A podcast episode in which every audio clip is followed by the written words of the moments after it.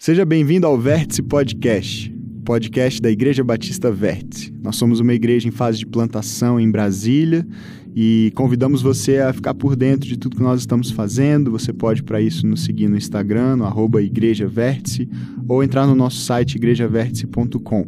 Nós estamos é, compartilhando toda segunda-feira aqui com você um novo episódio que é baseado nas nossas reflexões de domingo. Espero que você goste da mensagem de hoje e, se você quiser, compartilhe com mais amigos, familiares, para que mais pessoas possam também ser alcançadas por Jesus e pela Sua palavra. Vamos lá para o nosso episódio de hoje. Deus te abençoe. Queridos, nós vamos iniciar uma nova série de mensagens chamada Enraizados. Enraizados.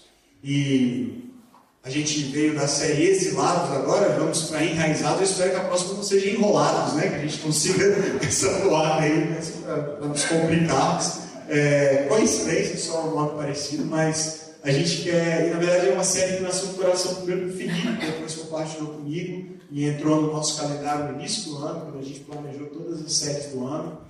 E é uma série pela qual nós ansiávamos já há um tempo, porque entendemos que é, se falamos sobre o exílio em que estamos inseridos, no mês passado esse foi o nosso tempo, entender que nós estamos é, vivendo neste mundo como que exilados da nossa verdadeira pátria, é, longe da terra prometida por Deus a nós, do lugar que habitaremos com Ele para sempre quando Ele vier, para restaurar definitivamente todas as coisas e terminar de estabelecer aqui o seu reino entre nós, nós vimos né, o lugar ao qual nós não pertencíamos, a Babilônia, o exílio, o lugar onde é, havia um ambiente hostil à nossa fé, hostil à vontade de Deus e uma vida vivida conforme essa vontade, mas agora a gente precisa entender qual é o lugar então onde nós devemos estar e nos posicionar enraizar a nossa vida se queremos permanecer firmes diante das instabilidades que nos cercam. E isso não tem a ver só com o momento político do Brasil ou econômico, econômico porque a gente pensa logo nas instabilidades decorrentes de resultados de eleições, isso tem a ver com o momento que a gente está vivendo, mas a verdade é que a vida, de forma geral, é extremamente instável e imprevisível, não é verdade? Essa semana, compartilhei isso com os voluntários mais cedo, ficamos acompanhando um casal de amigos que estão esperando gêmeos. E só o fato de você saber que você está esperando gêmeo já é imprevisível, né? Você não vai para uma gestação geralmente esperando ah, que virão dois e não um só. Já foi um susto bem eles, mas eles estavam felizes, animados. É, e com cinco meses agora de gestação, descobriram uma condição dos bebês, eu não vou entrar nos detalhes, até porque me falta, a, me falta o conhecimento técnico né, da medicina para explicar corretamente o que está acontecendo, mas o fato é que um bebê está crescendo muito mais do que o outro, e se a coisa continuasse como está, como estavam, é, nenhum dos dois sobreviveria a essa gestação. Então, eles de urgência tiveram que passar por uma cirurgia intrauterina, ela, a mãe, é, para que alguns vasos sanguíneos fossem cauterizados, um procedimento muito minucioso, delicado, que aconteceu na sexta-feira à tarde. A nossa igreja orou eles, nós temos acompanhado essa situação, são amigos meus, assim, de, ele é meu amigo de infância, mais de 30 anos de amizade, e, e o procedimento foi bem sucedido, graças a Deus. O quadro ainda inspira cuidado, ser essa relação agora pós-procedimento. Mas o fato é que num dia estava tudo bem, no dia seguinte eles estão no hospital com seus bebês sendo operados dentro do útero, uma coisa super complexa. E essa é a vida. Essa é a vida. Num dia a gente está celebrando, outro dia a gente está tenso e angustiado, enfrentando uma enfermidade, enfrentando uma situação familiar, enfrentando uma crise emocional é, pessoal e a gente vai lidando com essas instabilidades, mas se a nossa vida não tiver algum ponto seguro, se ela não tiver um lugar firme, sólido bastante, onde a gente possa se firmar e permanecer, então a gente vai sendo jogado, levado de um lado para o outro, conforme as circunstâncias, e muitas vezes nós nos veremos abalados, desesperados, sem esperança, tamanha a adversidade em que a gente vai se encontrar. Então, essa série aponta para esse lugar onde a nossa vida deve estar firmada se queremos permanecer de pé, se queremos é, continuar crescendo no nosso relacionamento com Deus e como pessoas, seres humanos que estão sendo transformados à sua imagem e semelhança. Que lugar é esse onde nós devemos enraizar a nossa vida? Qual é a nossa casa? Qual é o nosso lar? Qual é esse novo habitat? Se nós não estamos confortáveis no mundo que é, jaz do maligno, o mundo que nos cerca, essa Babilônia que nós nos encontramos, que lugar é esse onde nós podemos firmar raízes e florescer e frutificar? Nós veremos na próxima semana que Deus quer nos transportar, para usar a linguagem aqui biológica, né? a linguagem aqui da, da temática da nossa série, das plantas, Deus quer nos transplantar, Ele quer nos tirar de um lugar antigo onde nós nos encontrávamos e nos plantarmos, colocar num lugar melhor, num lugar novo, um novo ambiente, um novo ecossistema, é, digamos, onde a gente possa florescer e frutificar. Como Deus planejou desde o início, plantar a humanidade num jardim, num lugar onde ela poderia florescer e viver a sua vontade. E a gente, para entender que lugar é esse, onde Deus nos coloca, que chamado é esse que tem para uma vida enraizada em Cristo Jesus, nós vamos é, usar como base a carta de Paulo aos Colossenses. Nós vamos caminhar por cinco livros, de hoje até o último de outubro, são cinco domingos excelentes pela carta de Paulo aos Colossenses. Então vamos habitar dois domingos do capítulo 1, depois um domingo do capítulo 2, do 3, do 4. Então, se você puder quiser ler essa carta ao longo desse mês, meditar no seu tempo de, de reflexão, no tempo devocional é, nessa carta, isso vai te ajudar também a acompanhar tudo que a gente vai, vai conversar aqui. A igreja de Colossos, que é a destinatária dessa carta que Paulo escreve, vivia um ambiente cultural tumultuado, vivia num ambiente cultural tumultuado. Era uma cidade inserida no contexto do Império Romano, mas uma igreja que estava é, recebendo diferentes influências, recebendo a influência de grupos judaizantes que queriam tentar impor, mesmo aos gentios, aos não-judeus, práticas, costumes referentes à lei de Moisés, às leis do Antigo Testamento, e forçá-los a viverem como judeus, mesmo não sendo judeus, porque afinal de contas o cristianismo era uma fé na sua raiz, na sua origem judaica, então Jesus era o Messias de Israel, e eles achavam que todos mesmo os não-judeus, precisavam se tornar judeus, adotar as práticas, costumes, a obediência à lei mosaica, para então poderem andar com Jesus. Então havia essa pressão pela circuncisão, a pressão por certas práticas alimentares, a, pressão por certos costumes e respeito a datas, festividades que eram típicas é, dos judeus, porque previstas na lei do Antigo Testamento. Enquanto esse grupo forçava a barra nessa direção, eles estavam inseridos culturalmente no ambiente pagão, com muitos deuses da cultura greco-romana, com misticismo, com conversas que vinham penetrando a igreja também a respeito de adoração a anjos e a outros poderes é, celestiais, espirituais, místicos, e eles estavam no meio dessa confusão. E Paulo escreve a essa igreja para apontar para eles um caminho de estabilidade em meio às instabilidades que os cercavam e tentavam influenciá-los. Paulo opõe-se tanto ao grupo judaizante, a essa pressão para que não-judeus tivessem que se tornar etnicamente, ou não etnicamente, mas culturalmente, em termos de estilo de vida, adotarem as práticas judaicas, mas ele também se opõe a esses outros grupos de influência mística, espiritual, e ele faz isso apontando para Jesus. Ele aponta para a supremacia de Jesus sobre todas as coisas, sobre o cosmos, sobre os poderes, e mostra como a sua vida, a sua morte, a sua ressurreição ah, haviam aberto um caminho para que todos, agora, por meio da fé nele, experimentassem essa vida enraizada, não em falsas doutrinas, ensinos, ideologias, filosofias, mas no próprio Jesus, uma vida firmada nele. Se hoje nós não estamos vivendo as mesmas tensões que a igreja de Colossos vivia, certamente vivemos outras equivalentes, similares, parecidas em alguns aspectos.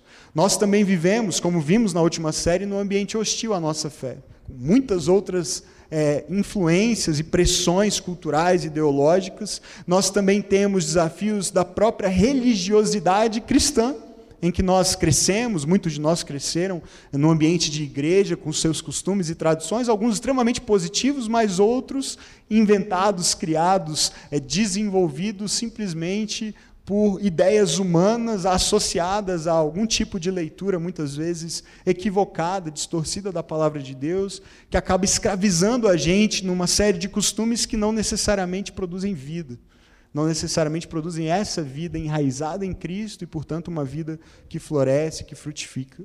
E essa série vai, portanto, apontar para esses fundamentos de uma nova realidade, de um novo local onde a nossa vida pode estar realmente firmada.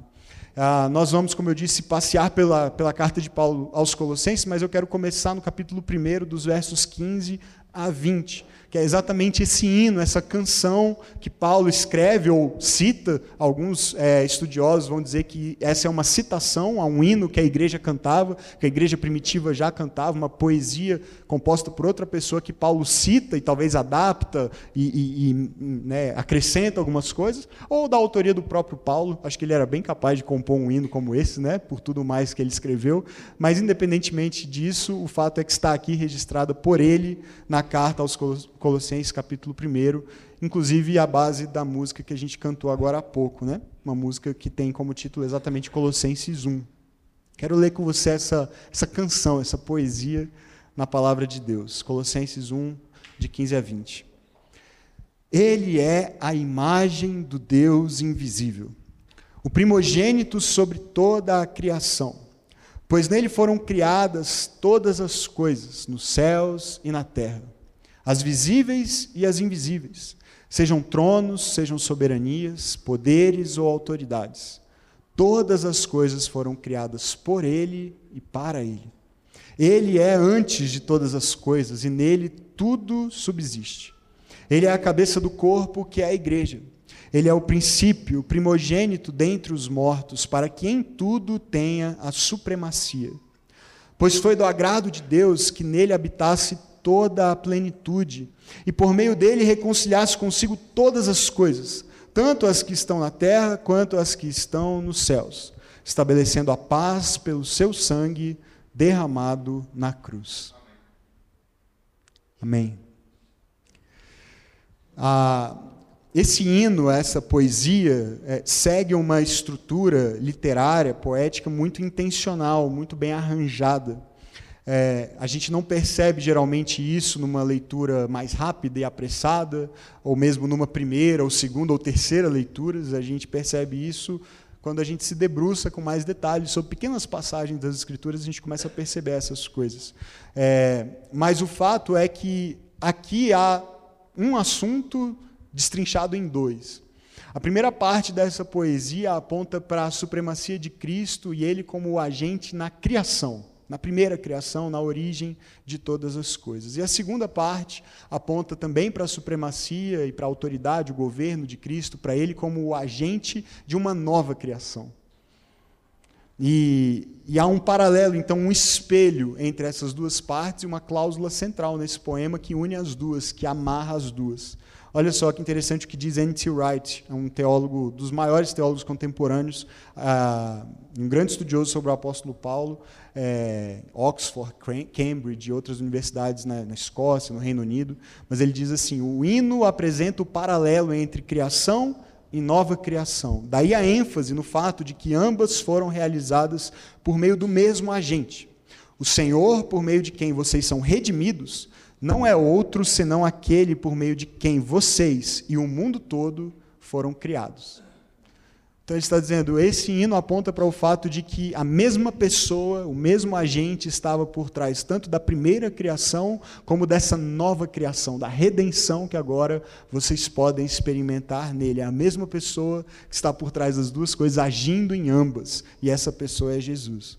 É, olhar para essa estrutura literária nos ajuda a perceber esses paralelos. Então, eu fiz um quadro aí para vocês, uh, talvez seja confuso de início, mas eu vou explicar. Então, você vai ver aí que eu coloquei só um pedacinho, não todo o texto, mas a primeira frase, de, ou algumas, né, uma ou duas frases de cada verso, e a maneira como elas se equiparam. Então, é, a cláusula A, que é a primeira, ela corresponde à segunda cláusula A, que está lá embaixo, o azul com azul, percebe? A cláusula B num vermelho, num, é um vermelho aí, né? Acho que dá para dizer que é vermelho, com a cláusula B do vermelho ali embaixo, a, a C com a C, o cinza, depois a D com a D, e essa em verde é a cláusula central, que não tem esse espelho na segunda parte, porque ela é única, ela se destaca. Tudo que está no texto bíblico no centro de uma passagem, no centro de um, de um bloco literário, geralmente é uma estratégia do autor para trazer destaque para isso. A cláusula central ela é destacada nessa estrutura literária. Então, olha só, olha que interessante. A cláusula A diz ele é a imagem do Deus invisível. Então, está começando é, mais ou menos como o apóstolo João abre o seu evangelho para dizer que Jesus estava lá desde o princípio e ele era um com Deus, ele estava com Deus, ele era Deus. Então ele está apontando para o fato de que Jesus vem antes da criação, ele é anterior a tudo, ele é um com Deus, ele é a expressão de Deus, ele é a expressão do ser de Deus. E depois a outra cláusula vai dizer ele é o princípio. Então elas se equiparam, elas se, são, são complementares aí, porque vai dizer depois que ele é o princípio entre os mortos, o primogênito dentre os mortos. Então, é o princípio de uma nova criação. Ele estava no princípio da primeira criação, ele é o princípio de uma nova criação. Depois, ele é o primogênito sobre toda a criação, falando aqui da primeira criação, e depois o primogênito dentre os mortos, o primeiro a ressuscitar para inaugurar a nova criação, a nova humanidade que o próprio Deus está produzindo. Pois nele foram criadas todas as coisas nos céus e na terra. A primeira criação foi feita por meio dele e depois foi do agrado de Deus que nele habitasse toda a plenitude, falando a respeito de como na nova criação Cristo preenche todas as coisas e ele é, traz consigo o seu reino para a terra, para que aqui nós possamos experimentá-lo. Todas as coisas foram criadas por ele, para ele, por meio dele, para que Deus reconciliasse consigo todas as coisas. Então veja, tudo foi criado por ele, para ele, tudo está sendo reconciliado com Deus por meio dele, tudo está sendo recriado por Deus por meio dele. A cláusula central que amarra criação e nova criação, tudo na pessoa de Jesus. Ele é antes de todas as coisas, então ele estava lá no princípio de tudo. Nele tudo subsiste, tudo se sustenta, tudo tem o seu, é, é, é, tudo é mantido por ele. E ele é a cabeça do corpo que é a igreja.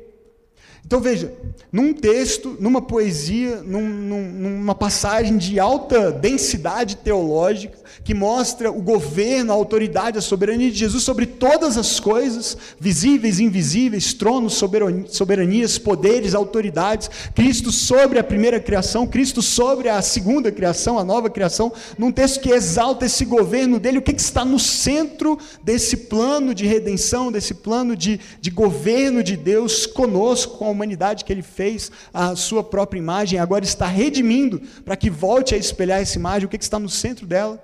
O governo de Cristo sobre a sua igreja, sobre o seu povo.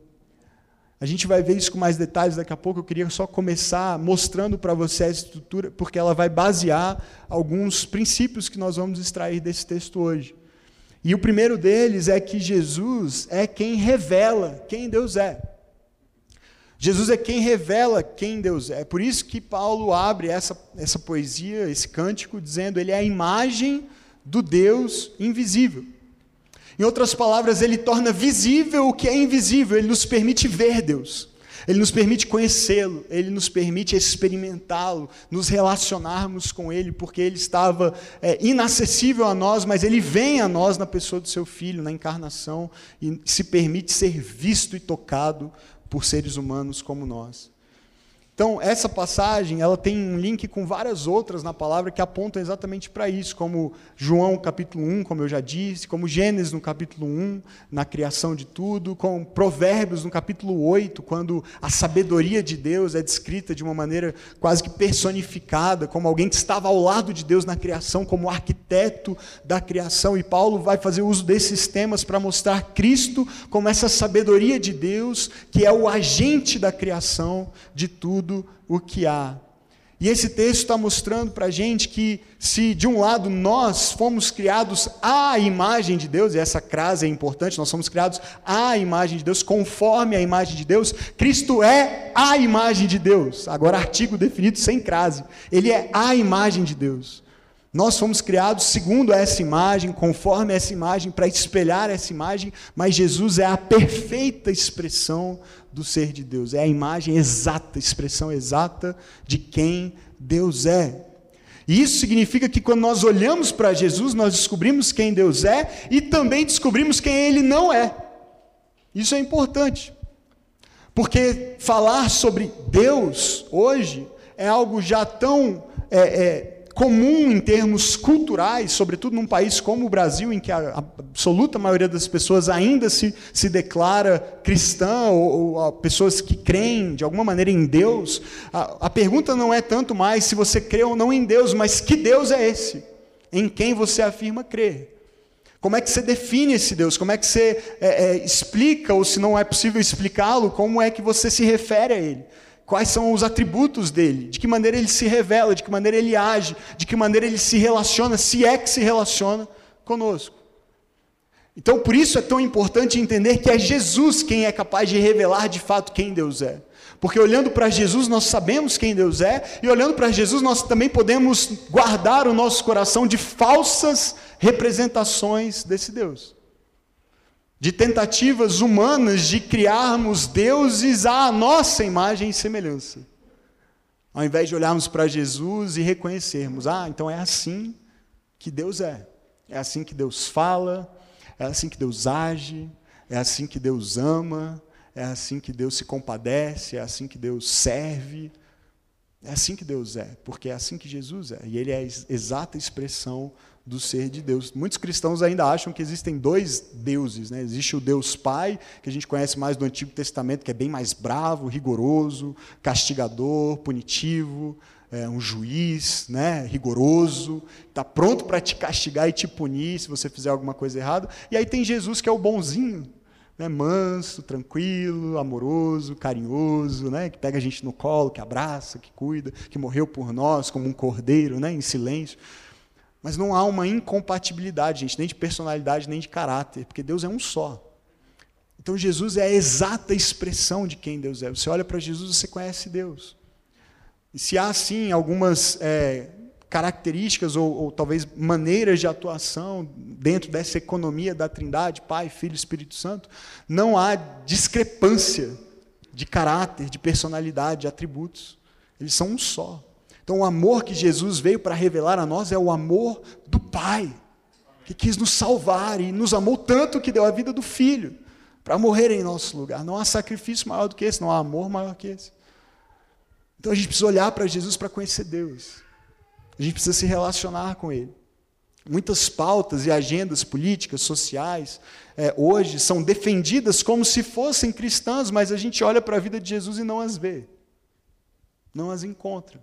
Então, às vezes, fomos nós que construímos algumas ideias do que significa um, uma sociedade cristã, uma família cristã, mas a gente não extraiu esses valores e esses princípios da vida e dos ensinamentos de Cristo.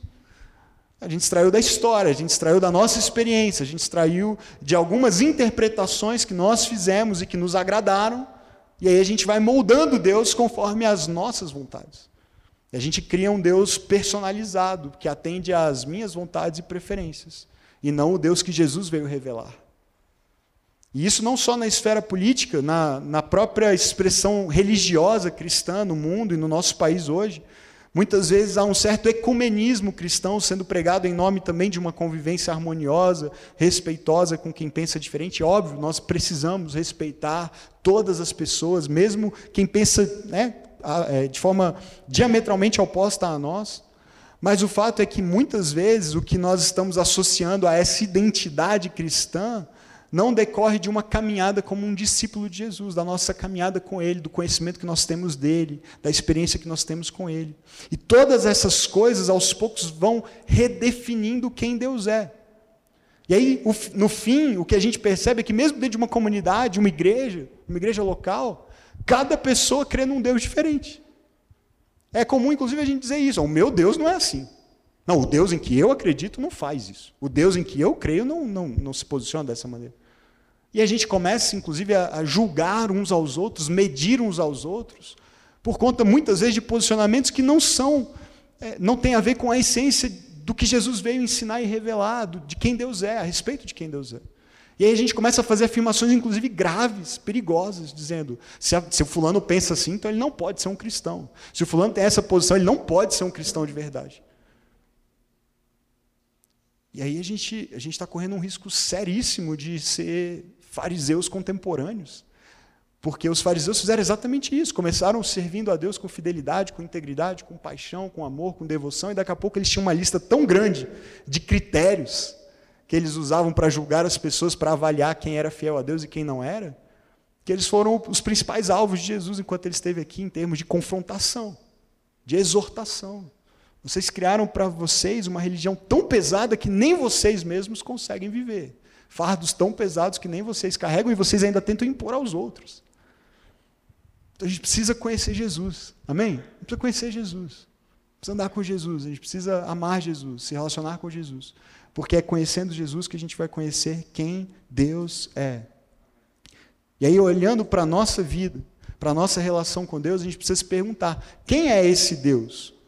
Que Deus é esse em que nós afirmamos crer? E eu pus de letra minúscula de propósito, não foi erro, não. Porque talvez a gente creia num Deus, D minúsculo, que na verdade é o nosso ídolo. Não é o Deus da fé que Jesus veio ensinar e ser o mediador de uma relação com o Pai, com esse Pai revelado na Escritura e revelado no Filho. Nós cremos no Pai revelado por Jesus ou numa versão idólatra criada à nossa própria imagem para satisfazer nossos próprios desejos. Um Deus domesticado, que existe para me servir, que existe para me atender. Um Deus que não passa de um ídolo construído por mãos humanas. É por isso que na nossa igreja a gente enfatiza muito, sobretudo nas nossas comunidades que se unem durante a semana, as práticas do caminho de Jesus. Porque é só quando eu aprendo com Jesus por meio do ensino da Sua palavra e inserido numa comunidade, busco praticar tudo aquilo que, ensinou, que Ele ensinou, guardar seus mandamentos, colocar em prática o seu, mesmo, o seu estilo de vida os seus ritmos, os seus hábitos, a sua devocionalidade, a maneira como ele se relacionava com o Pai, com as pessoas, a maneira como ele conseguia andar em paz e com alegria e desapressadamente servir as pessoas, mas com o coração no lugar certo, um coração na intimidade com o seu Pai, mesmo quando a vontade do seu Pai era contrária à sua própria vontade, como no Getsemane podendo se render e se entregar a essa vontade, a gente precisa praticar o caminho de Jesus e a gente vai percebendo que os nossos julgamentos, as nossas pressuposições, a, a todas aquelas listas de critérios e de regras que a gente mesmo cria, elas vão perdendo um pouco a importância. E a gente se torna muito mais capaz de amar o próximo, mesmo quando ele pensa diferente da gente. Mas a gente só vai ter essa vida que Jesus oferece se a gente adotar o estilo de vida que ele propõe. Porque ele é a imagem do Deus invisível e o princípio de todas as coisas. Nós tivemos uma série inteira sobre essa ideia de Jesus como o princípio de tudo e foi a primeira série da história da nossa igreja. Está lá no nosso podcast. Jesus do começo ao fim e antes e depois. Se você chegou depois, dos primeiros domingos na Igreja Vértice, quando a gente ainda estava lá na churrasqueira do Genésio do Albinha, vai lá no podcast e ouve as primeiras mensagens da história da nossa igreja, porque a gente quis começar olhando para Jesus, estabelecendo nele a nossa vida. Amém? Número dois, Jesus não só revela quem Deus é, mas Jesus é também aquele que dá origem à criação e à nova criação. Ele é o primogênito sobre toda a criação, o primogênito dentre os mortos. Nele foram criadas todas as coisas nos céus e na terra, visíveis e invisíveis, tronos, soberanias, poderes, autoridade, e foi do agrado de Deus que nele habitasse toda a plenitude. O mesmo N.T. Wright, o mesmo teólogo que eu já citei, diz: a humanidade foi feita como o clímax da criação. E a verdadeira humanidade de Jesus é o clímax da história, não só da criação, mas também o ponto de partida de uma nova criação. O que ele está dizendo é que Jesus, quando vem, ele vem como um ser humano verdadeiro, inteiro, completo, para nos mostrar como é possível viver a verdadeira humanidade planejada por Deus para nós desde o princípio. E quando ele faz isso, ele inaugura uma nova criação, ou seja, com a sua vida, morte e ressurreição, ele abre um caminho para que agora, no poder do Espírito Santo, todos nós é, sejamos transformados para nos parecermos com Cristo e chegarmos finalmente ao cumprimento do propósito original de Deus para a gente desde o princípio. Então, é justamente porque a humanidade tem esse papel central na ordem do mundo que Deus criou, que ele está tão empenhado em restaurá-la, em redimi-la e ele está comprometido em destruir todo o mal por meio das consequências, dos desdobramentos da ressurreição de Jesus. E veja, a ressurreição de Jesus não teve a ver só com Jesus. Não foi só o corpo de Jesus sendo erguido dos mortos e ele agora tendo um corpo glorificado, que é ao mesmo tempo uma continuidade, mas uma certa descontinuidade do que a gente via antes, né? Porque é o mesmo Jesus, ele mostra as marcas nas mãos, nos pés, mas ao mesmo tempo eles parecem os discípulos ter dificuldade de reconhecê-lo em alguns episódios, caminham lá no caminho para Emaús, dois deles, né, com Jesus um tempão e não reconhecem que era Jesus. Aí depois os olhos são abertos na hora do partir do pão, ele aparece, desaparece, tem que dizer: "Não, gente, sou eu mesmo. Olha aqui, confere". Então, então parece que alguma coisa aconteceu com Jesus pós-ressurreição, em que era o mesmo Jesus, mas era um Jesus diferente em algum aspecto. Era, era um corpo já no seu estado definitivo, glorificado, que viveria para sempre, e é o nosso futuro. A ressurreição de Jesus aponta para nós, por isso é que o texto diz, ele é o primeiro dentre os mortos. Porque ele foi o primeiro a ressuscitar e ressuscitar definitivamente com esse corpo glorificado. E aponta para o nosso futuro. É assim que nós viveremos também para sempre. Nós também ressuscitaremos, todos aqueles que creem em Cristo, que depositaram sua fé nele, receberemos esse novo corpo, viveremos com ele para sempre, mas também não se limita a nós. Porque a ressurreição de Jesus abre, inaugura um novo tempo para toda a criação. Toda a criação aguarda ansiosamente por essa redenção. Toda a natureza criada geme, o apóstolo Paulo diz lá em Romanos, aguardando a manifestação dos filhos de Deus. Ou seja, no momento em que a igreja, que os filhos de Deus, o povo de Deus, for restaurado, for ressuscitado, como Cristo foi também, toda a criação será restaurada. E esses serão os novos céus e nova terra, nos quais nós habitaremos com Cristo para sempre. E esse texto está dizendo que tudo, absolutamente tudo, o que vemos e o que não vemos, foi criado em Cristo. O que significa que não existe nada que não tenha sua origem nele e, consequentemente, que não esteja debaixo da sua supremacia. Percebe? Porque quem cria tem governo, quem cria tem autoridade. Quem cria diz para que o que foi criado serve. Né? Estabelece propósito, desígnio, intenção. Eu poderia é, contestar o fato de que isso foi criado para ser uma caneca. E eu poderia usar isso aqui para jogar beisebol. É uma opção, né? Eu poderia arremessar essa caneca e outra pessoa tentar rebater. Desculpa, rebater com um taco. Eu posso dizer, essa caneca é minha, eu faço com ela o que eu quiser, e para mim ela é uma bola de beisebol a partir de hoje, eu vou, vou usar para isso. Né? E eu, embora possa fazer isso, não é muito assim inteligente da minha parte contestar o propósito para o qual o Criador criou para ser caneca. Porque funciona muito bem como caneca. Inclusive a água está geladinha ainda, é até térmica. Mas como bola de beisebol, provavelmente não vai funcionar tão bem assim. Talvez vai durar uma tacada, né? Mas na segunda já, já foi. Então, às vezes, a gente vive essa vida aqui achando que as coisas têm origem em si mesmas, ou em nós, ou em alguém que teve uma ideia e fez, e estabeleceu. E a gente se esquece de, muitas vezes, voltar para o Criador para entender quem nós somos. Por que estamos aqui, para quem Ele nos fez, ou para que Ele nos fez, e, e contestamos o propósito da Sua criação e tentamos viver à parte dele.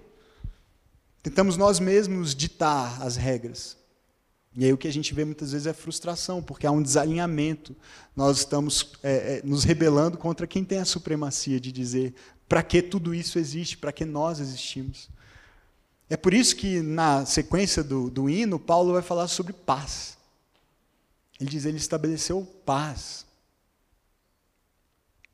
Porque quando a gente tem esse alinhamento e essa submissão, entendendo que Ele é Senhor, porque foi Ele que fez, e Ele tem a supremacia sobre tudo o que fez. Quando eu, eu vivo em paz com isso, sem tentar usurpar essa posição dele, então a, a consequência natural é ter paz. Eu sei quem eu sou, eu sei por que eu estou aqui, eu sei para quem eu vivo, eu sei quem Ele é, eu sei o poder que tem nas mãos, eu sei que a minha vida está debaixo desse poder, então, então eu estou em paz, porque Ele me ama, porque ele, ele me conhece, porque ele se importa comigo, porque nada que aconteça ao meu redor pode abalar esse governo dele sobre a minha vida. Então, como não viver em paz? Qual é a fonte de ansiedade? Geralmente é a tentativa do controle, não é verdade? E aí, quando eu tento controlar e não consigo, eu fico agitado, eu fico incomodado, eu fico ansioso, eu fico aflito. Mas a paz vem dessa desse entendimento, dessa rendição, dessa submissão, de saber que foi Ele que fez, Ele tem a primazia, Ele tem o controle, Ele dá as cartas, e eu posso descansar. Eu não preciso governar. Já há alguém no trono. E essa paz nos, nos livra de viver com medo. Essa paz não é abalada pelos governos humanos, pelas ideologias humanas, nem mesmo pelos poderes das trevas. Porque tanto os poderes visíveis como os invisíveis foram criados nele, para ele e estão, portanto, debaixo do governo dele. Amém? Paulo diz lá em Romanos 8, a partir do verso 31, um dos textos também mais belos do Novo Testamento, o que, que nós vamos dizer, pois, diante dessas coisas? Se Deus é por nós, quem será contra nós?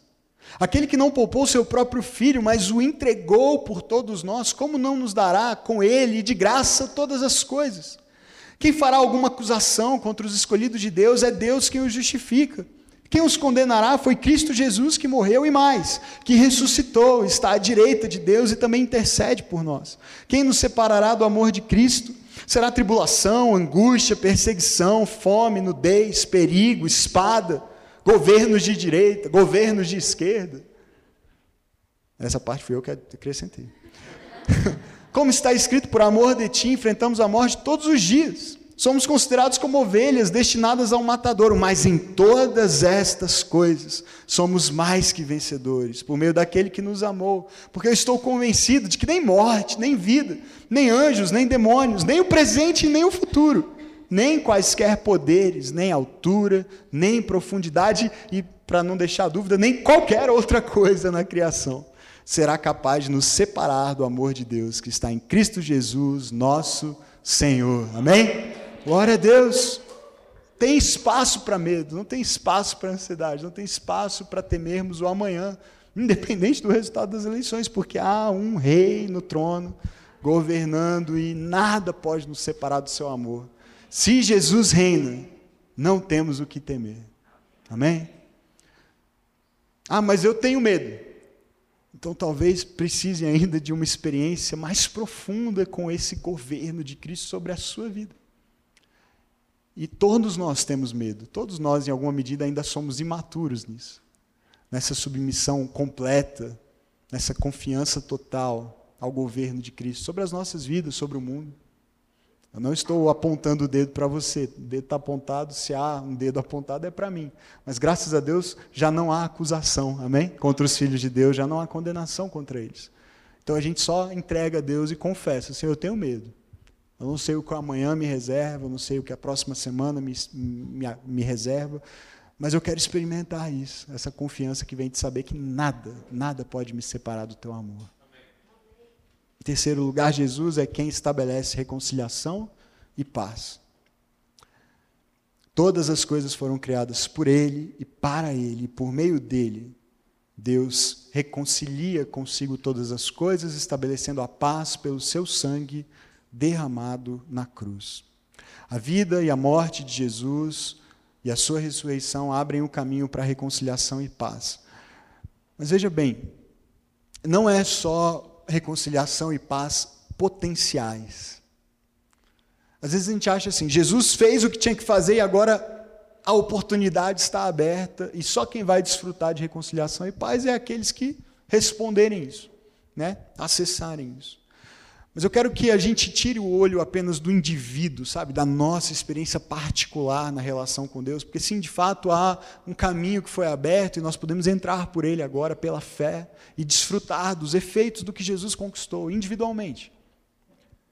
Mas eu quero que você amplie o seu olhar para perceber que aqui Paulo não está falando só de nós indivíduos. Paulo está falando do cosmos. Paulo está falando da criação inteira. Paulo está dizendo que Cristo está, que Deus está reconciliando consigo mesmo em Cristo todas as coisas. Todas as coisas. Isso significa que absolutamente tudo o que há de disfuncional no cosmos hoje está sendo consertado. E chegará no, a, a um estado de perfeita harmonia, ordem e paz quando Cristo voltar. Tem furacão acontecendo, gente, lá na Flórida, vocês viram? Gente saindo de casa, milhares de pessoas com prejuízo e confusão. Graças a Deus, amigos, conhecidos nossos que estavam lá, que estão lá, é, estão bem. Eu não sei se alguém conhece pessoas mais afetadas, mas assim, muita gente sofrendo. E eu estou pegando o caso dessa semana pequeno ainda, de, em termos de proporção global, assim. Mas é toda hora uma catástrofe diferente, toda hora é, é, é uma desgraça diferente. É, seja causada por mãos humanas, seja causada por essas é, questões mais é, climáticas, naturais. O fato é que nós vemos no mundo rebelde, um mundo selvagem, um mundo em desordem, um mundo de caos muitas vezes, e Deus está dizendo há uma paz e uma reconciliação de todas as coisas estabelecida, não só potencialmente, mas definitivamente estabelecida em Cristo, por meio de Cristo. A reconciliação efetuada, mesmo N.T. Wright novamente, a reconciliação efetuada por meio da morte do filho revela da forma mais clara o amor do Pai. E essa revelação é essa revelação que convoca os louvores do céu, aos quais Paulo agora convida os colossenses a unirem suas vozes. Jesus não é mais um rival dos deuses pagãos, ele reina soberano sobre todos. Ele deu a si mesmo ao seu mundo em amor sacrificial a fim de criar, a partir de uma humanidade pecaminosa, um povo de sua propriedade, com a intenção de, no fim, levar o universo inteiro a uma nova ordem e harmonia. Veja, ele está fazendo para si um povo, somos nós, e ele espera que nós sejamos seus agentes nesse mundo para que essa paz e essa ordem sejam estabelecidos. O amor do Pai se manifestou na morte do Filho, e isso é, é mais do que a gente pode entender. Como é que, como é que Deus entregou Jesus para passar pelo que passou, para sofrer o que sofreu? Mas Ele fez isso por amor e por amor a nós, para que nós pudéssemos ser reconciliados e viver em paz. E embora não haja nenhum amor maior que esse, a gente insiste em viver em guerra, conflito, inimizade. Não somente nós, mas o universo está sendo chamado a desfrutar daquilo que Jesus conquistou reconciliação e paz. E tudo caminha para isso. Para o fato de que em Jesus nós temos paz com Deus e uns com os outros. E eu quero convidar você para não deixar poderes menores que esse roubarem isso de você. É isso que a gente faz a gente vê alguma coisa acontecendo e a gente permite que o poder daquilo, seja de um governante, seja de uma catástrofe, seja de uma crise financeira, seja de um problema de saúde, esses poderes, visíveis ou invisíveis, que estão em atuação. Ah, eu tive um sonho, eu vi um demônio, eu, eu, eu tive um problema, eu estou sentindo um negócio.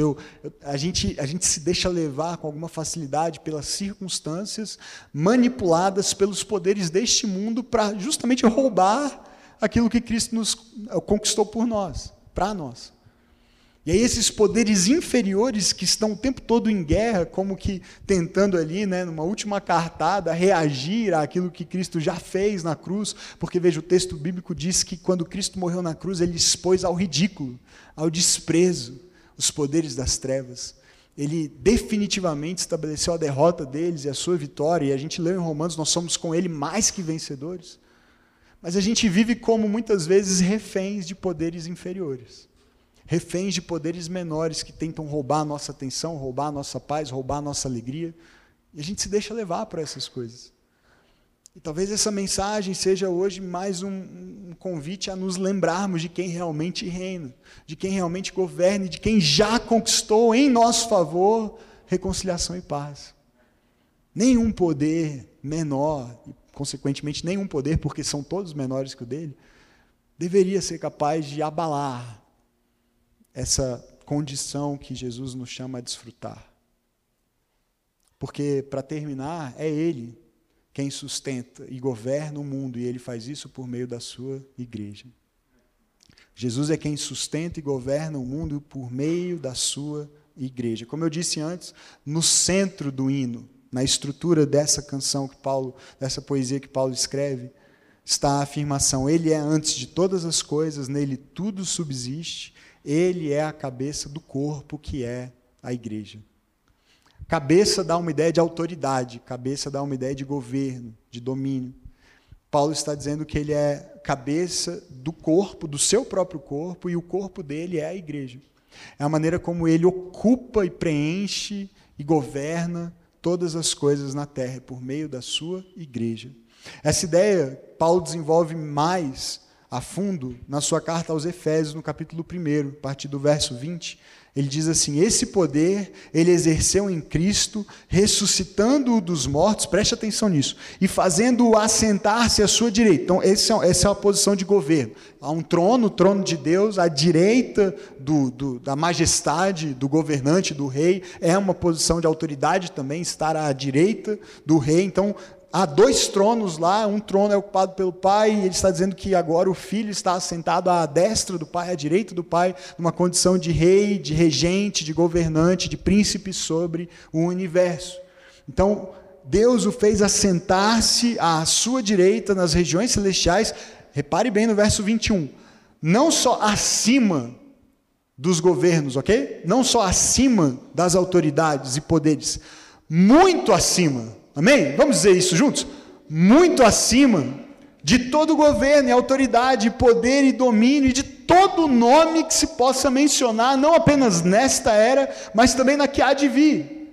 Ou seja, eternamente Cristo reina, eternamente Cristo governa, e muito acima.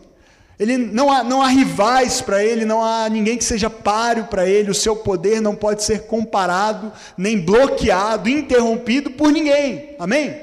É muito acima, não há como comparar. Ele reina muito acima. Deus colocou todas as coisas debaixo dos seus pés e o designou cabeça de todas as coisas para a igreja. Agora veja bem a diferença e a complementariedade dos dois textos. Se lá em Colossenses Paulo diz: Deus o fez cabeça do seu próprio corpo, que é a igreja, agora ele diz: Ele não é só o cabeça da igreja, ele é o cabeça de todas as coisas para a igreja. Olha que bênção. Jesus é rei, é governante de tudo e a maneira como ele governa é para o bem do seu povo. Ele é o cabeça de todas as coisas para a igreja para abençoar o seu povo, para amar o seu povo, para servir o seu povo, para proteger os seus. Cabeça de todas as coisas para a igreja, que é o seu corpo. Ele reafirma o que disse em Colossenses: a plenitude daquele que enche todas as coisas em toda e qualquer circunstância. Então, cristãos devem trabalhar para ajudar a criar condições, diz N.T. Wright, nas quais os seres humanos e toda a ordem criada possam viver conforme Deus planejou desde o princípio. O Rei Jesus tem como seus pés e mãos agentes dentro do mundo atual, a igreja. E ele termina com uma expressão assim, um, um, sabe, um suspiro, um desejo, essa passagem. Ele diz assim: se ao menos a igreja conseguisse perceber isso e agir segundo esse entendimento, se ao menos a gente pudesse ter um mínimo de compreensão do que significa sermos governados pelo Rei Jesus, termos Jesus como cabeça do corpo que somos nós, e saber que Ele governa todas as coisas e o faz para o nosso bem, não para o nosso mal. A maneira como nós viveríamos seria muito diferente. Porque no centro do seu governo, sobre todos os poderes visíveis e invisíveis, Cristo governa a igreja. Isso não significa que nós temos um papel de centralidade como se o mundo devisse nos servir, ao contrário. Nós temos uma responsabilidade na missão confiada a nós por Deus. Nós temos um papel importante na história da redenção, mas não é um papel que nos chama à dominação de tudo que existe, mas sim ao entendimento de que reinar com Cristo sobre o mundo é seguir o exemplo dele, de como ele reina. Porque a maneira como ele ascendeu ao trono foi indo à cruz, sendo coroado, sim, mas com uma coroa de espinhos. Sendo fiel até a morte, morte de cruz, numa obediência radical à vontade do Pai. E ele realmente está sentado à direita de Deus agora, na mais alta posição de autoridade e governo. Mas ele nos chama a exercer com ele, em nome dele, essa autoridade, seguindo o seu exemplo de entrega e serviço sacrificial. E essa é a realidade isso é o que há de mais real e o caminho para terminar. E vou pedir para o Dudu me ajudar trazendo essa sacola que está aí, que eu esqueci aí em cima. Dudu, você me ajuda? Obrigado. Essa é a realidade, gente, mais real do que a, aquela que a gente enxerga, geralmente. Obrigado. Às vezes a gente vive como se as coisas que a gente vê o tempo todo fossem a realidade. Então a gente olha para o nosso redor e vê caos, a gente vê confusão, a gente vê guerra, a gente vê conflito, a gente vê injustiça, a gente vê maldade, a gente vê pautas que nos incomodam e nos ameaçam, e a gente acha que é, as coisas como estão ou como podem vir a, a, a estar determinam a maneira como a gente vai viver determinarão a maneira como a gente vai se relacionar com Deus, uns com os outros, e a gente começa a se deixar levar, como eu já falei, por essa ansiedade, por esse medo, por essa preocupação. Por quê? Porque a gente está olhando para o que a gente pensa ser a realidade e interpretando a nossa vida e, e as coisas a partir do que a gente vê. Mas a gente precisa inverter a lógica disso que nós usamos para, muitas vezes, perceber a realidade. A gente precisa lembrar que as coisas que Paulo declarou aqui, declara aqui uma vez mais para nós hoje, elas são verdadeiras. A gente tende a olhar isso com uma lente futura. Não, Cristo de fato, ele, ele conquistou essas coisas lá quando ele morreu, ressuscitou e tal, mas, mas eu só vou desfrutar disso depois, na vida eterna, como a gente costuma chamar. Num outro lugar, no céu, ou aqui, quando ele voltar para reinar, mas, mas não é agora.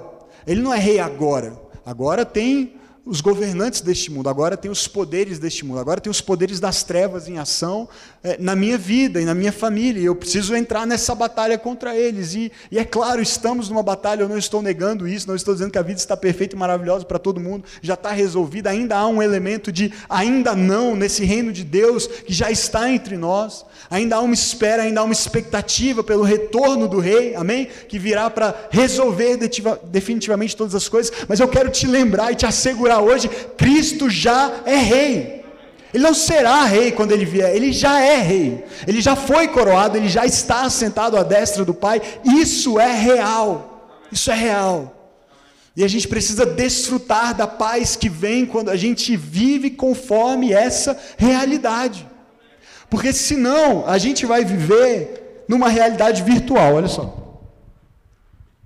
Você já usou um negócio desse? Quando você bota isso aqui, gente, é, é desesperador. Eu vou falar por quê. Porque é, você enxerga um outro mundo, ok? E esse mundo, é, o pessoal chama de realidade virtual, é um óculos de realidade virtual. Então, você está. Tem um negócio aqui que você pode cair.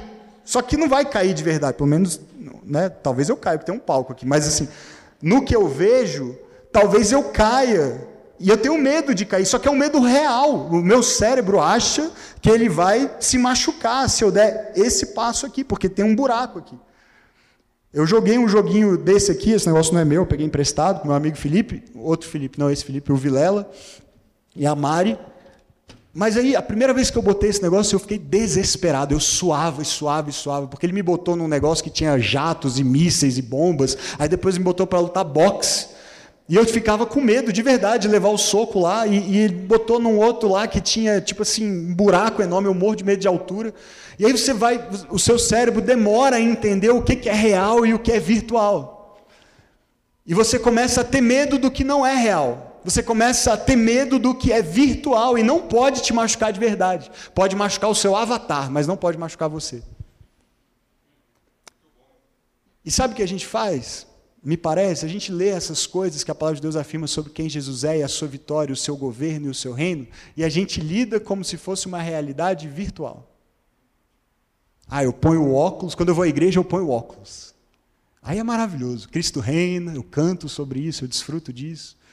Eu vivo em paz momentaneamente, porque eu me lembro que um dia eu vou estar lá com Ele reinando também, e vai estar tudo resolvido, todos os problemas resolvidos. Mas só que é o contrário. É o contrário.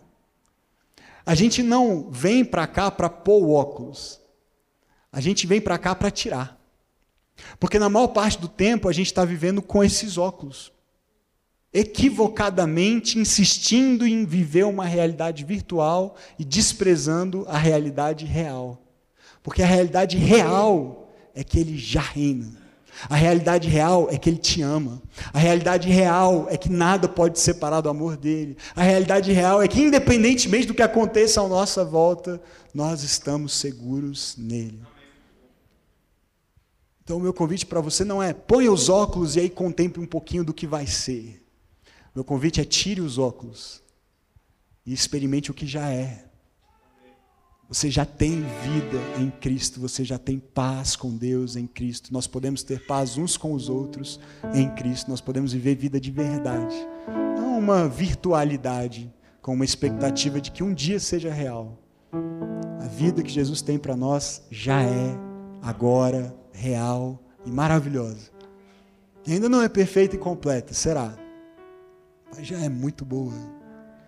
E a gente pode experimentar paz, amor, alegria, segurança, plenitude e nos associarmos a Ele no seu plano de restauração de tudo o que existe ao nosso redor. Amém? Então feche seus olhos humanos, terrenos, mas abra os seus olhos do coração, da fé, para que Deus revele a você o que já é real a seu respeito, a nosso respeito a respeito da criação. Ele já reconciliou consigo todas as coisas, ele já estabeleceu a paz por meio do seu sangue derramado da cruz. Quando Jesus estava na cruz e entregou o seu espírito, ele disse: Está consumado, está feito, a obra está completa, não falta mais nada. Nós já somos mais do que vencedores em Cristo Jesus. Isso não nos livra das dores, não nos poupa das aflições e dos problemas, das lutas, das enfermidades, das crises. Ah, mas como isso muda o nosso coração, como isso traz paz para a nossa alma, mesmo quando há guerra à nossa volta. Senhor Jesus, nós queremos te louvar, porque o Senhor não nos chama para viver uma realidade virtual o Senhor nos chama para viver de verdade contigo, para experimentar a plenitude de vida, a vida abundante que o Senhor disse: Eu vim para que vocês tenham vida e vida em abundância. E o Senhor não colocou um prazo para isso, dizendo: depois que vocês morrerem, no dia em que eu voltar, o Senhor veio para oferecer isso já, agora, para nós. E nós queremos te pedir perdão, Pai, porque na maior parte do tempo nós olhamos para as verdades da tua palavra e tratamos como se fosse uma realidade alternativa, paralela, virtual, que nós desfrutamos às vezes quando estamos na igreja ou num tempo de oração de vez em quando, um tempo de comunhão com irmãos, mas que não é muitas vezes o padrão de vida que nós temos buscado viver, não é o, o dia a dia da nossa experiência com o Senhor. E nós queremos essa vida enraizada em Cristo. Uma vida que é nutrida por Ti, uma vida que é sustentada no Senhor, porque em Ti tudo subsiste.